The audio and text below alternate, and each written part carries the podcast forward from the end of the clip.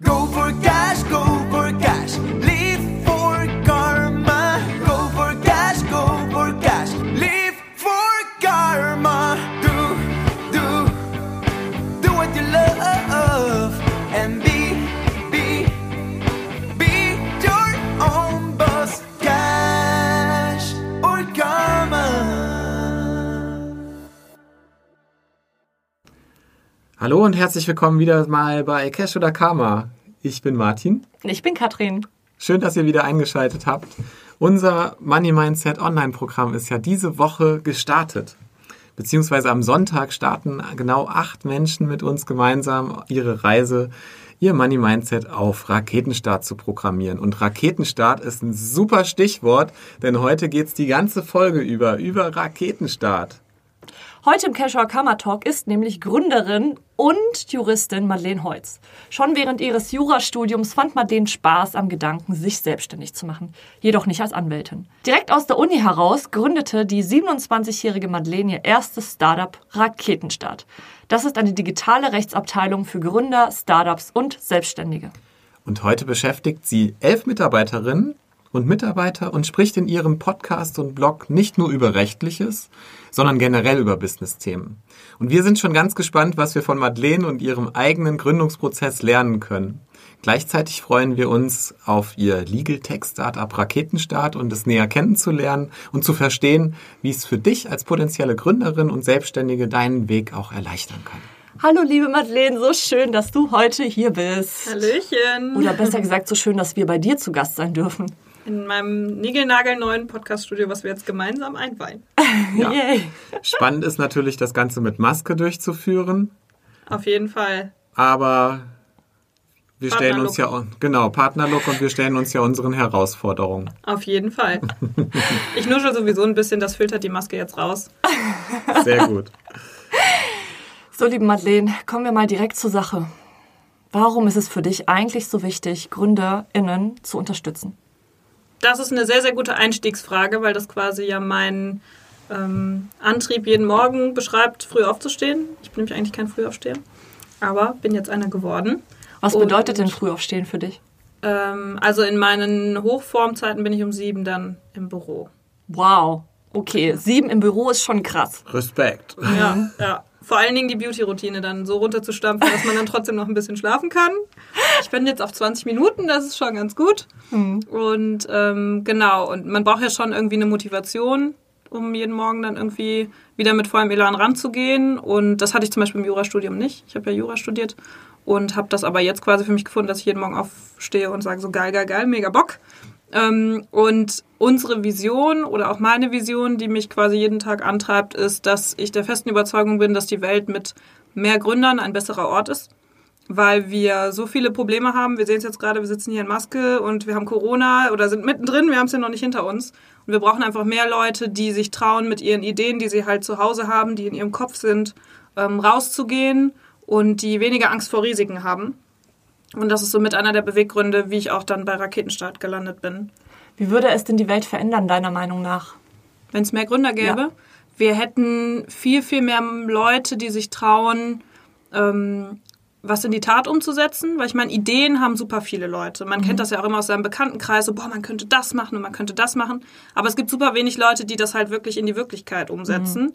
Und ich glaube, wenn das mehr Leute tun würden, dann hätten wir einfach auch grundsätzlich viel weniger Probleme. Ich meine, man sieht das in unserer Gesellschaft, Klimawandel, Corona, Armut, all diese Dinge, die uns ja schon irgendwie täglich beschäftigen. Und es gibt einfach so viele Menschen, die sich zum Beispiel Nachrichten angucken und dann gute Lösungsansätze haben, aber halt nie was draus machen. Und indem wir dann mehr Gründer haben oder mehr Gründer dazu motivieren können, ihre Ideen zu machen, glaube ich, ist es dann schon ein besserer Ort. Ich sage ja immer ganz gerne, keine Idee ist so gut wie ihre Umsetzung. Wann, Das bist- stimmt. wann bist du denn zu dem Punkt gekommen, dass du gesagt hast, ist ja schön, dass es ganz viele Ideen gibt. Ich setze jetzt eine um. Ähm, jetzt konkret für Raketenstart, meinst du? Ähm, ich war in meinem Jurastudium immer sehr unglücklich. Man würde jetzt denken, weil ich mich für die falsche Studienrichtung entschieden habe, aber gar nicht. Äh, Jura ist mega spannend, das ist so ein geiles Handwerk. Du hast es in jeder Dimension des Lebens, gibt es irgendwas, was juristische Bedeutung hat. Ähm, aber wusste, also ich wollte ursprünglich damit in den Journalismus, was auch ein bisschen crazy ist, weil man dann über Jura hätte schreiben können und keiner tut sich ein Staatsexamen an, um dann in den Journalismus zu gehen. Es gibt tatsächlich ein paar Leute, ich glaube, Günther Jauch hat es auch so gemacht. Ja? Ähm, das heißt, es gibt ein paar Irre, die das so tun.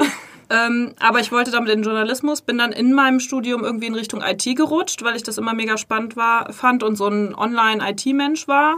Was heißt gerutscht? Gerutscht in dem Sinne, ich hatte einen Kumpel, der meinte so, hey, kennst du jemanden, der Bock hat, in der IT-Abteilung zu arbeiten?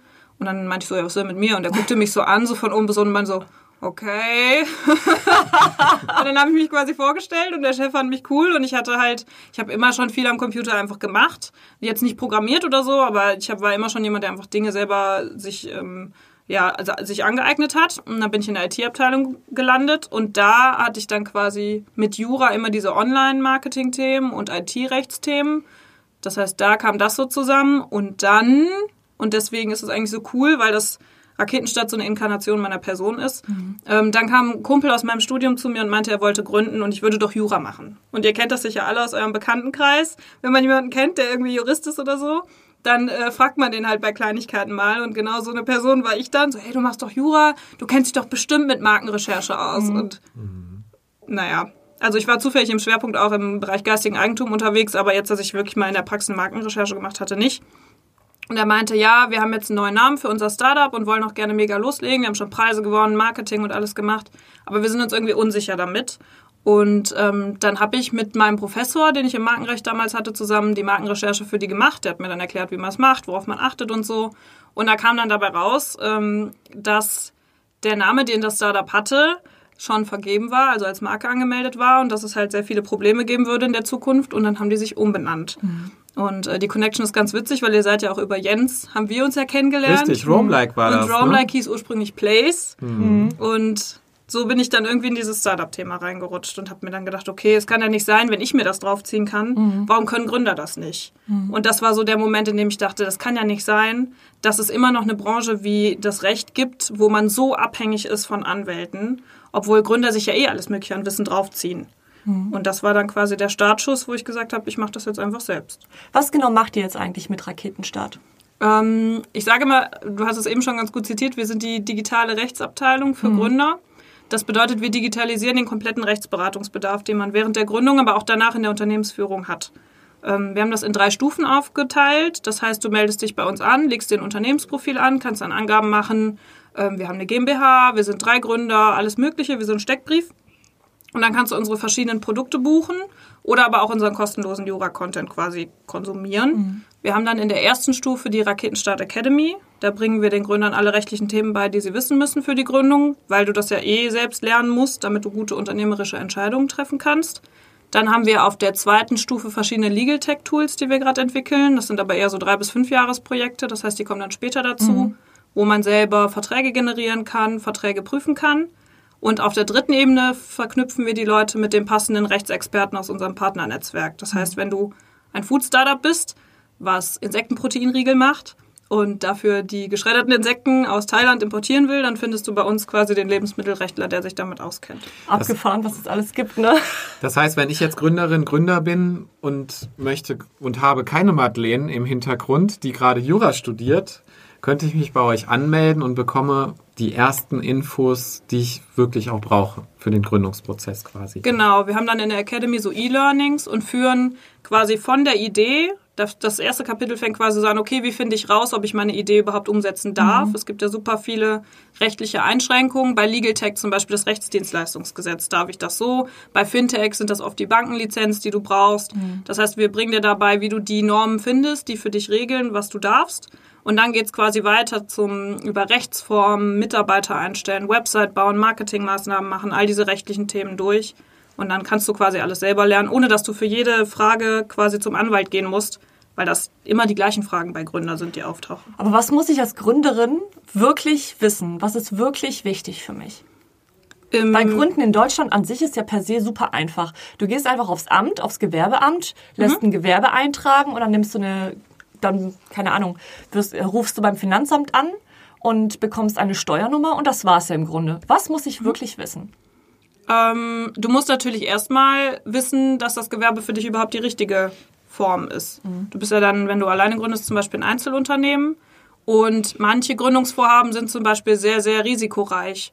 Und bei einem Einzelunternehmen haftest du natürlich komplett privat. Das heißt, du musst eigentlich erstmal wissen, okay, welche Form ähm, der, der Körperschaft, sage ich jetzt mal, ist überhaupt richtig für mich, weil wenn du zum Beispiel ähm, ein Medikament oder so produzieren willst, willst du natürlich nicht dafür privat haften, dass mal was schief geht. Oder auch wenn du ähm, hohe Produktionskosten hast, stehst du quasi komplett mit deinem Privatvermögen damit ein. Und nicht nur du, sondern auch deine Mitgründer. Das heißt, viele entscheiden sich dazu, um diese Haftung zum Beispiel zu begrenzen, eine GmbH zu gründen.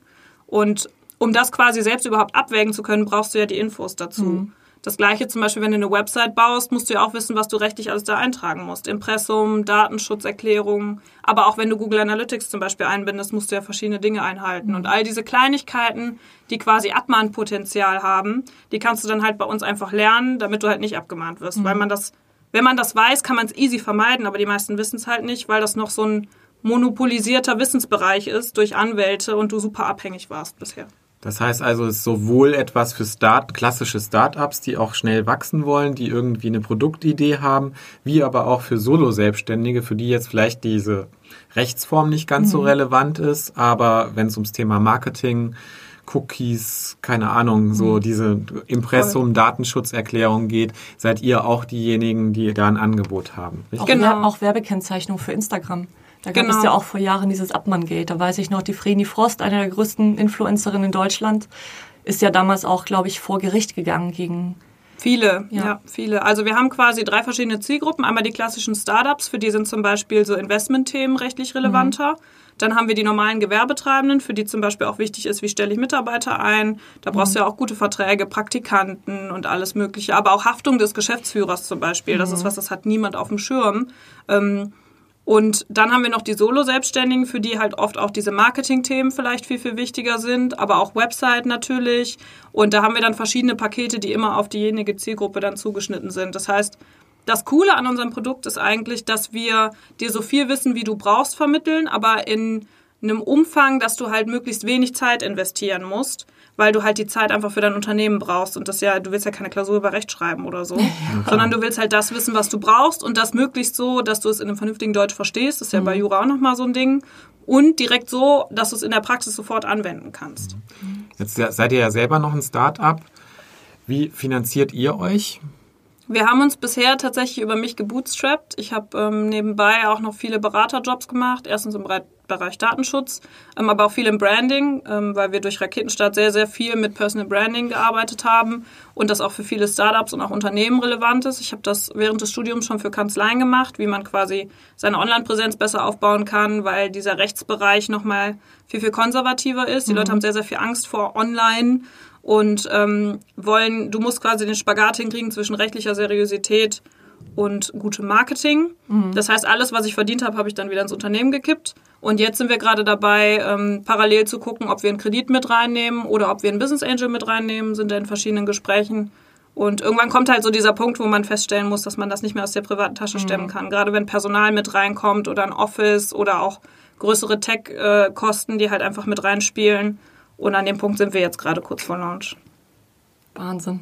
Wahnsinn, was da so alles zusammenfließt. Also ich finde es wirklich, ich finde es richtig toll, dass du das für dich selbst finanziert hast, dass du diesen Traum hattest und dafür wirklich losgegangen bist. Finde ich, finde ich großartig. Schön. Jetzt bist du ja eine junge Frau, die ein Tech-Start-up führt. Das ist ja tendenziell eine Männerdomäne. Zumindest ist das so mein Eindruck aus der Start-up-Szene. Wie fühlt man sich da so? Gut eigentlich. Also ich war immer schon jemand witzigerweise, der ähm, überwiegend männliche Kumpels hatte. Ich habe auch zwölf Jahre Fußball gespielt. Also ich bin dieses Umfeld schon gewohnt, aus der IT-Abteilung auch. Da war ich auch die einzige Frau. Ähm, aber es fällt einem natürlich schon auf, obwohl ich sagen muss, dadurch, dass ich jetzt natürlich auch viele Gründer in meinem Freundeskreis habe. Wir haben zum Beispiel so eine Gruppe aus sieben Gründerinnen, die sich halt regelmäßig treffen. Dann hast du irgendwie dann doch wieder das Gefühl in deiner eigenen Bubble, boah, gibt ja eigentlich voll viele Frauen. Wenn du aber dir die Statistiken ja anguckst, ähm, ich sage immer, ich bin grundsätzlich so ein bisschen so ein Einhorn in der Startup-Szene, weil ich halt mit Jura-Background gegründet habe. Zwei Prozent der Gründer und Gründerinnen sind halt mit juristischem Background. Das ist schon super wenig. Dann gibt es ja nicht viele weibliche Gründer. Ähm, ich glaube, 15 Prozent der Startups haben quasi eine Gründerin im Team. Aber das heißt auch nicht, dass das reine Frauenteams sind. Plus, ich bin ja noch Alleingründerin. Das heißt, mich dürfte es eigentlich gar nicht geben. Ähm, meine Eltern haben keinen akademischen Background, ist auch nochmal so ein Thema. Mhm. Das heißt, das sind super viele Merkmale, die es eigentlich in der Gründerszene, wenn dann nur vereinzelt gibt. Du hast ein paar Merkmale gerade angesprochen. Du bist alleine im Team und dann noch Jura-Background. Das ist ja sehr speziell, weil in, wir finden ja in den großen Unternehmen, in den Geschäftsführungen überall Juristen ohne Ende. Ähm, das finde ich besonders spannend. Und warum dürfte es dich eigentlich gar nicht geben? Weil du als al alleine oder als Solofrau gründest. Statistisch gibt es mich, glaube ich, nicht. Also ich habe es noch nie, das wäre eigentlich mal spannend, ne? müsste man mal ausrechnen, wie viel Prozent das, aber wahrscheinlich bleibt nichts mehr übrig. Ja, super, Alleinstellungsmerkmal. Top, perfekt. Ja, aber auch sonst, mir macht Tech einfach super viel Spaß. Und ich glaube, dass es ähm, so wenig Frauen gibt, die im Bereich gründen, ist einfach, dass man viel zu wenig Kontakt damit hat, gerade in der Schule. Ähm, da sehe ich die Schulen und auch das Bildungssystem in, dem, in der Aufgabe, dass sie da dringend was machen müssen. Es kann ja sowieso kaum einer programmieren, egal ob es jetzt Männer oder Frauen sind. Ähm, und dann sind es halt oft Themen, glaube ich, ich habe halt immer am PC gesessen, mein Dad hat mich halt machen lassen so, ähm, dass man die Leute da einfach ein bisschen früher ranführen muss. Und wir haben viel zu wenig weibliche Vorbilder, gerade in diesem Tech-Bereich. Wenn es eh schon wenig Gründerinnen gibt, ich sage immer so gefühlt kennen sich die weiblichen Tech-Gründerinnen aber alle untereinander, weil es davon halt noch weniger gibt. Wenn man jetzt mal Beauty oder Mutterthemen oder so rausrechnet, fühlt sich das immer so an, als wäre das, ja, ja, die kenne ich, oder ja, ne, so. Und ähm, ich glaube, wenn man mehr weibliche Vorbilder dafür hat, dann wird es auch mehr Frauen geben, die sich damit identifizieren können und da Bock drauf haben. Jetzt habe ich einem Clubhouse-Talk gelauscht, wo du auch dabei warst. Ähm, darauf würde ich gerne nochmal kommen. Ich habe gehört, dass es vielen Frauen so geht, wenn sie mit Investoren sprechen, dass dann so Dinge kommen wie, ja, such dir erstmal zwei Männer, um mitzugründen und als Frau ist sowieso schwierig und so weiter. Hast du ähnliche Erfahrungen schon gemacht? Kannst du das nachvollziehen, was die Frauen dort geschildert haben? Ja, also das war, glaube ich, sogar meine, meine Story, dass ein Ah. VC zu mir gesagt hat, such dir erstmal zwei männliche Mitgründer und dann können wir nochmal sprechen, weil vorher kriegst du halt kein Geld. Geht gar nicht. Und das ist Furchtbar. halt schon crazy. Also, wenn man jetzt nicht so eine Persönlichkeit wäre wie ich, die halt immer Sachen genau deswegen extra gemacht hat, so, ne, jetzt erst recht, dann würde einen das schon abschrecken, weil man halt sagt, okay, hm, ich fühle mich aber nicht so wohl damit, Mitgründer mit reinzunehmen, dann lasse ich es vielleicht lieber oder ich starte vielleicht klein oder vielleicht sagt man auch, ich nehme dann lieber einen Kredit oder so. Und das muss ja nicht immer die richtige Wahl sein. Genauso wie einer der größten Scheitergründe ist halt, dass das Team sich zerstreitet. Und wenn du dann auf Biegen und Brechen halt Leute mit reinnimmst, nur weil den VC sagt, du brauchst zwei Männer als Mitgründer, dann kann das ja keine gute Basis dafür sein, dass man erfolgreich ist. Man sollte halt Leute mit reinnehmen, die zu einem passen, wo Harmonie da ist und wo die Vision sich deckt. Und ähm, ich hätte jetzt kein Problem damit gehabt, noch Mitgründer mit reinzunehmen, aber es muss halt einfach genau dasselbe Engagement und Begeisterung für die Idee sein. Und inzwischen sind wir an einem Punkt, wo ich halt ein super cooles Team um mich rum aufgebaut habe, die genau das alle haben, aber die auch nicht Gründer sein wollen. Und ich meine, wir sind jetzt zwei Jahre mit dem Produkt unterwegs, da muss man dann quasi auch erstmal so aufholen. Und ähm, ich habe auch immer alles alleine gemacht. Also ich war immer sehr, sehr selbstständig, bin auch sehr, sehr früh ausgezogen, mit 16 damals. Und dementsprechend war ich immer schon so ein Brecher und habe irgendwie halt immer mal so mein Ding gemacht irgendwie. Und deswegen ist das für mich auch gar kein Problem. Und die Business Angels, mit denen ich jetzt spreche, die finden das halt auch geil. Ähm, weil wenn du ein Team begeistern kannst für deine Mission, dann brauchst du halt nicht zwingend Mitgründer. Du kannst auch alles alleine machen, wenn du halt mit dem rein bist und dir das zutraust. Und ich habe eigentlich nie an mir gezweifelt. Super, das ist eine super starke Geschichte, weil ich kann mir wirklich gut vorstellen, dass es viele Frauen da draußen gibt, die in so einer Situation eben drinstecken, dass ein Mann, ein potenzieller Investor, den sagt, du hör mal, hol dir erstmal zwei Männer und dass dann wahrscheinlich viele auch ganz anders mit der Situation umgehen. Also schon echt super spannend. Wie hat das denn eigentlich dein eigenes Leben verändert, dich wirklich selbstständig zu machen, auf diesen Weg zu gehen, Gründerin, Startup-Gründerin zu sein? Also verschiedene Ebenen. Ich liebe Freiheit und jeden Tag einteilen, was ich mache. Ähm, Das ist mir mega wichtig, weil das Schlimmste, was ich mir vorstellen kann, ist so Alltag, wo ich jeden Tag um 8 Uhr irgendwo hindackel und dann immer wieder dasselbe mache.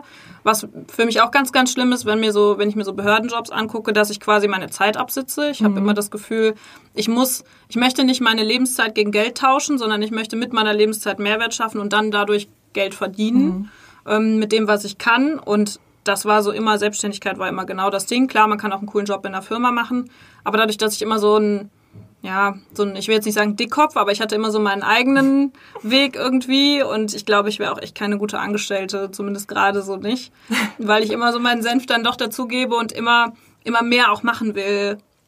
Und ähm, dementsprechend das plus, was es noch sehr, sehr stark verändert hat, ist die Gründerszene an sich. Also ich war immer sehr, sehr viel unterwegs jetzt auch und ähm, das Jura-Umfeld ist so ein sehr, sehr starkes Ellbogenumfeld und sehr, sehr konservativ. Da war ich immer schon so ein bisschen der Papagei, auch unter den Studenten ähm, oder Studentinnen kannte mich immer jeder, weil ich irgendwie rausgefallen bin, weil ich halt wenig Jura gemacht habe und viel anderen Kram. und das fanden immer alle komisch und das war in der Schule damals auch schon so. Ich bin im, in Heinsberg, das kennt jetzt jeder durch Corona, aber krasses Dorf. Da kannten mich auch immer schon alle und fanden mich irgendwie seltsam. Mhm. Und jetzt in der Startup-Szene sind aber fast nur so Charaktere da, weil Gründer halt immer so eine spezifische Persönlichkeit irgendwie mitbringen. Jetzt sind wir quasi nur unter Papageien und das ist halt total cool, weil das dich so pusht und du merkst halt so, okay, es liegt halt nicht an mir, sondern es gibt einfach diese diese Persönlichkeiten, mhm. ähm, das Gefühl habe ich zumindest immer, die so ein bisschen vorbestimmt sind, wirklich was zu verändern. Und das gibt dir einfach nochmal ein ganz anderes Selbstvertrauen, wenn du so das Gefühl hast, ich bin jetzt angekommen und ich habe jetzt verstanden, warum mhm. das mein Leben lang so war. Stichwort Networking. Welche Rolle spielt das für dich? Ist alles. Also, ich kannte ja niemanden in der Startup-Szene außer meinen Kumpel, mhm. über den ich reingerutscht bin. Und bin dann nach Köln gezogen im April 2020. 19, glaube ich, ja. Mhm. Und dann habe ich quasi auch die Idee einfach angefangen, auf Events Leuten zu erzählen. Also ich war dann quasi, ich habe das als Feedback bekommen aus der Startup-Szene. Ich war von heute auf morgen überall. Man kam um mich nicht mehr drum rum. Das fanden manche Leute mega gruselig, weil alle so das Gefühl hatten, ja, Madeleine ist ja schon voll lange da. Und ich so, ich bin seit April überhaupt hier. Ja, so. du hast uns ja mal erzählt, du warst auf über 100 Veranstaltungen ja. innerhalb eines Jahres. Das ne? fand ich so irre, diese Zahl, Wahnsinn. Ja. Ich habe dann meinen Tag quasi gestartet mit so einem Startup-Breakfast und mhm. dann war ich irgendwie abends meistens auch noch mal irgendwo und habe was gemacht. Und ich bin einfach jemand, der gerne unter Leuten ist mhm. und gerne quatscht. Und ähm, auch der offen auf andere zugeht und das habe ich einfach gemacht und mhm. irgendwann war es halt so, dass mich irgendwie jeder kannte. Plus, ich bin natürlich dann wieder dieses, dieses blonde Mädel. Ich trage immer so mega abgefahrene Blumenkleider und keine Ahnung was und ich mhm. liebe Mode und gründe dann halt ein Tech-Startup. Das heißt, du fällst halt auch mega auf in der Szene. Total. Was ich mich gerade frage, ist, hattest du nicht irgendwie bei diesen ganzen Gesprächen auch vielleicht so ein bisschen Angst oder Skepsis? Okay, wenn ich jetzt meine ganze Idee hier erzähle, ja, das, was quasi wirklich das Gold ist, ja, dieser Goldnugget, den ich gefunden habe für mich, Hattest du keine Angst, dass das vielleicht jemand dir nachmacht, irgendwie deine Idee für sich anders irgendwie missbraucht oder irgendwie sich sagt, hey, weißt du was, ich mache das mit meinen drei Kumpels? Mm, Nee, eigentlich nicht. Also die Idee am Anfang war ja quasi nur einen Zugang zu Recht für Gründer mhm. zu schaffen. Und das, was es jetzt als Produkt daraus geworden ist, ist quasi das Feedback aus, ich glaube, mehr als 200 Gesprächen mit Gründern, die halt mhm. gesagt haben, boah, ich würde gerne das können oder ich mache das gerade so und das ist nervig.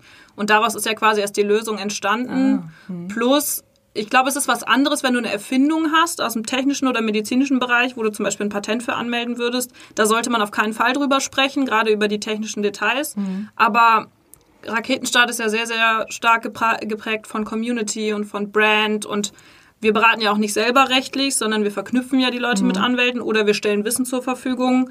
Und erstens sagt man ja auch immer, Wettbewerb bewegt, also belebt so ein bisschen das Geschäft, aber ich glaube auch, niemand kann diese konkrete Idee so umsetzen, wie ich das kann. Mhm. Und deswegen mache ich mir da gar keine Sorgen.